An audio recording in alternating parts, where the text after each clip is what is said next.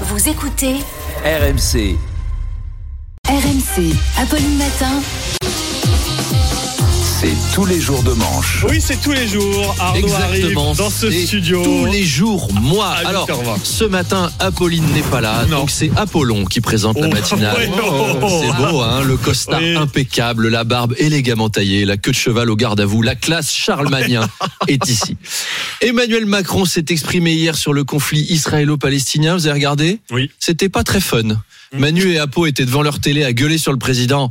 C'est quand que tu vas mettre des paillettes dans ma vie, Et des moulures au plafond, Kevin. Mais oui, des paillettes, monsieur le président, s'il vous plaît. Devant la télé, tous les téléspectateurs attendaient une position différente. Est-ce qu'il va soutenir Israël sans réserve? Est-ce qu'il va avoir des mots pour les Palestiniens? Enrico Macias, il était là, t'as intérêt de dire que le Hamas, c'est des terroristes. Je non, je t'éclate la tronche, je te fais une circoncision avec les dents.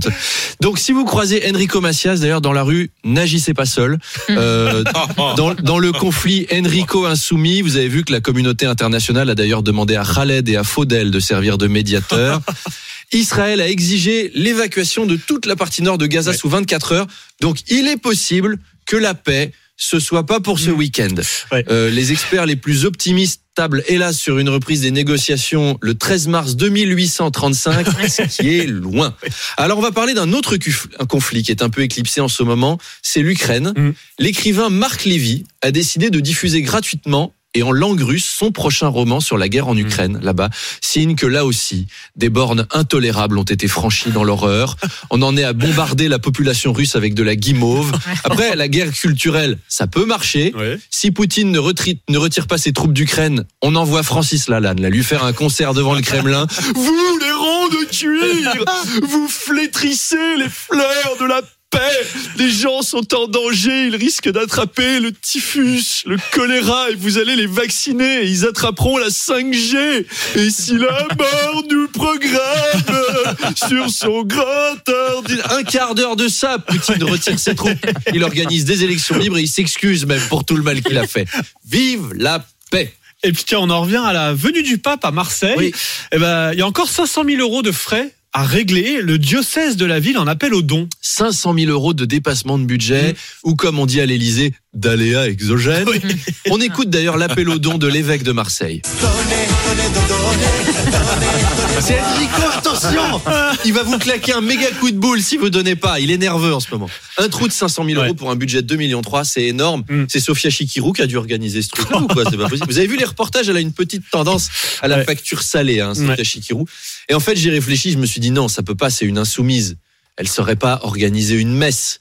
Elle sait pas faire une messe. Alors euh, votre pape là, il vient dans quelle mosquée? Alors, je vais vous éclairer les tapis de prière avec du matos dernier cri et votre François il pourra réciter ses sourates en mode beau gosse. Donc non, ça peut pas être elle. À ce prix-là, reste que l'hypothèse McKinsey. Je pense néanmoins que le diocèse aura ses sous parce que quand un Marseillais te demande de donner, en général, tu fais pas le malin. Ça j'en parlais avec Mm. Sébastien Krebs dans les couloirs. Il me disait, moi Marseille, j'y étais cet été. J'ai croisé deux jeunes qui ont fait un appel au don de mon portefeuille, de ma montre et de mon téléphone, et ils étaient super convaincants. C'est crédible, c'est Oui, crédible. L'appel au don, c'est euh, version Marseille. On salue. On salue Marseille, bien oui, sûr. évidemment. Et tiens, parlons de la FIFA qui a annoncé le pays hôte pour la Coupe du Monde de foot 2030. Que de souvenirs merveilleux. Oui. La compétition aura lieu au Portugal, mais aussi en Espagne, mais aussi au Maroc, mais aussi en Argentine, mais aussi au Paraguay, mais aussi en Uruguay. Il manque que Saturne et l'Antarctique. Là, il y a plus de pays hôtes que de pays qui participent. La FIFA, ils ont dû recevoir des dizaines de candidatures des pays qui suppliaient la FIFA, la FIFA, Oh. je te veux si tu veux de moi. Donc une compétition, six pays, trois continents. Non mais c'est jukebox années 80. Ah ouais, ouais, dis matin. donc. On se fait un peu plaisir. Alors, sachant que la tradition veut que ce soit à chaque fois un continent différent, ça veut dire quoi Qu'en 2034, la compétition aura forcément lieu en Asie. Et quel Oui. pays est déjà candidat? Surprise, surprise, l'Arabie Eh Saoudite, oui. exactement. On a eu Russie 2018, Qatar 2022, vivement l'Arabie Saoudite en 2034, et puis pourquoi pas Corée du Nord 2038, tant qu'on y est. Ah, oui. En tout cas, les commentaires vont être incroyables.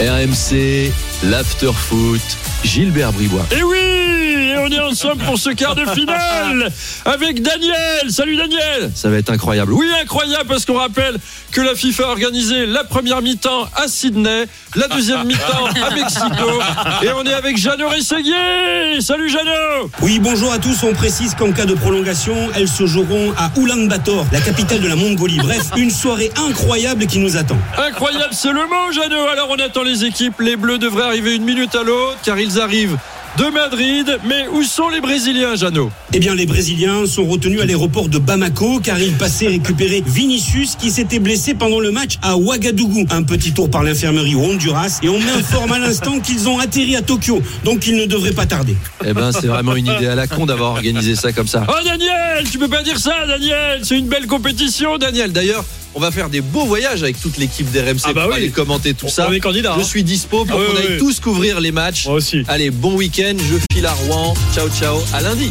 À lundi, Arnaud.